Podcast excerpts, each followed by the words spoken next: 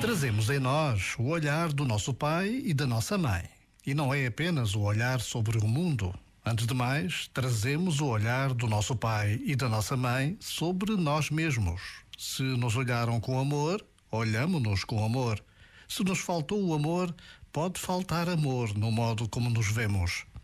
Isto ajuda a perceber que as vozes críticas internas foram aprendidas ajuda a perceber que agora é a nossa vez de ativar o amor de adultos que somos para cuidar da criança que fomos e que ainda trazemos dentro. Já agora, vale a pena pensar nisto. Este momento está disponível em podcast no site e na app.